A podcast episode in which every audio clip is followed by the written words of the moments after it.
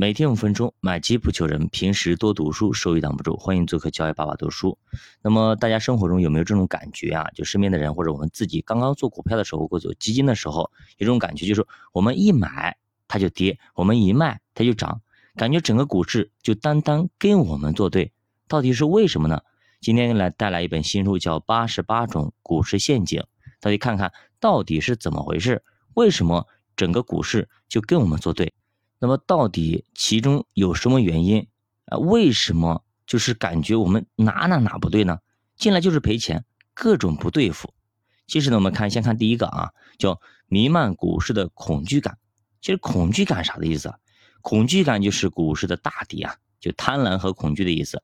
大家总会有一种“哎呦天要塌下”的感觉。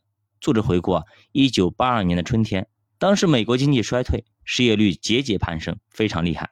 全球金融体系濒临崩溃，可以说所有的经济学家们啊都在发表着危言耸听的言论，说经济大萧条即将来临，什么二九年大危机要来了，反正是各种吓人的文章频频出现。那么咱们也说过，经济学家靠什么挣钱？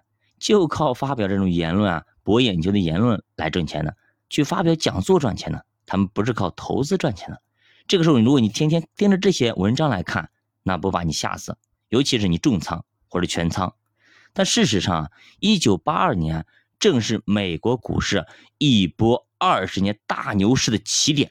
这个时候，如果你割肉了，那你不肠子都悔青了吗？其实这波牛市一路涨啊，一直涨到两千年才停。所以大家发现了吗？你该听谁的，不该听谁的，你要有一个数啊。就比如说，你去问理发师，我该不该理发？那肯定该理发呀！你去问地产商，我该不该买房子？那不用说呀，你问错人了。其实恐惧感是股市投资一大敌人，最大的敌人啊！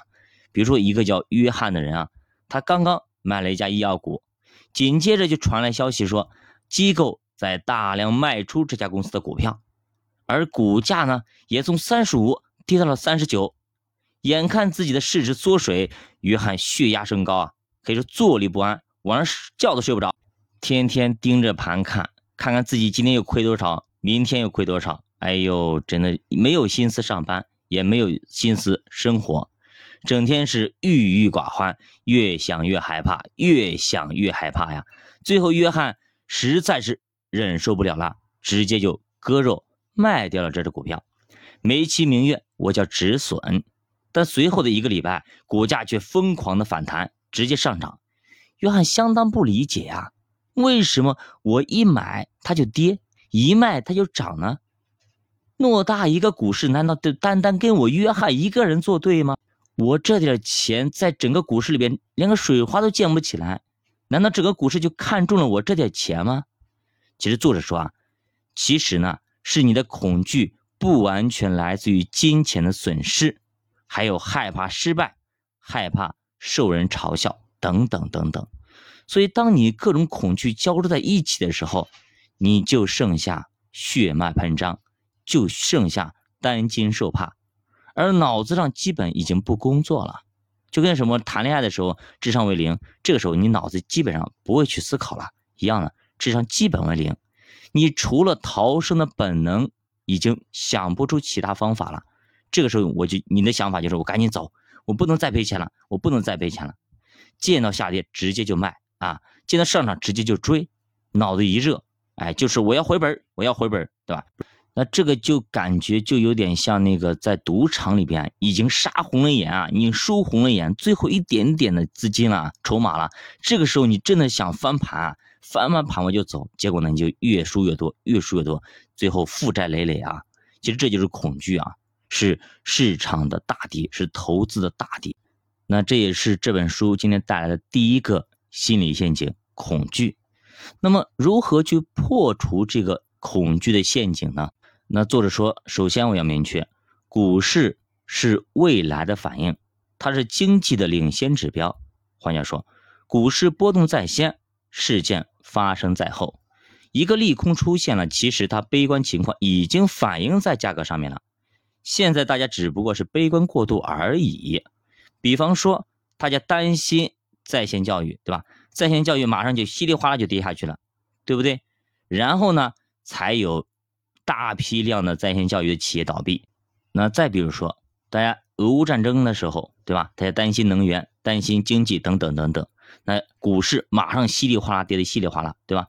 但是这些经济上的反应，慢慢慢慢的几个月以后或者半年以后才显现出来，所以这就是股市先行。就我猜，大概可能差不多，你可能就是说这一次可能考不及格了。好，我提前就给反映出来，对吧？就提前我不看好你了，我不压你了，对吧？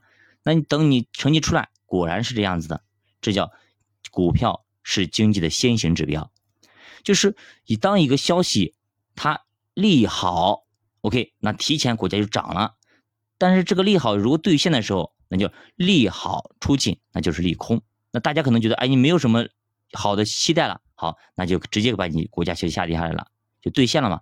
但是利空出尽就是利好，什么意思？就是所有的坏消息提前都反映出来了，但是这个时候，哎，已经没有什么再坏的消息了，这个时候基本上就要反弹了。为什么？因为它不能再坏了，那后面肯定是有好消息。一旦你稍微有那么一点点的好消息，马上就反弹了。比如说有一个人，对吧？他成绩很差，每次都可能倒数第一名，考个十分二十分的。那这一次呢，他考了个大零蛋，对吧？那下一次再差再差也是维持吧，对吧？也是零蛋。那稍微。考了一分两分，咦，太好了！那么增长率百分之一百，百分之两百，就是这么个意思。所以股价就噌就上去了。但是如果你每次都考一百分，对吧？这一次你突然考了个九十八，那你股市们大家都猜了你是一百分，已经给了你一百分的价格，就这个时候你考了九十八，不好意思，直接就跌回来。为什么呢？因为把这个价格一提前给到你一百分的价格给到你了，现在你给我考九十八，不好意思，虽然九十八还可以，但是你的价格不值这个数。那么作者说，我们该如何去破除这个陷阱呢？还有哪些具体的方法没有？我们下节继续接着讲。教法读书陪你一起慢慢变富。如果大家对投资感兴趣，可以点击主播头像，关注主播新米团，跟主播一起探讨投资智慧。再见。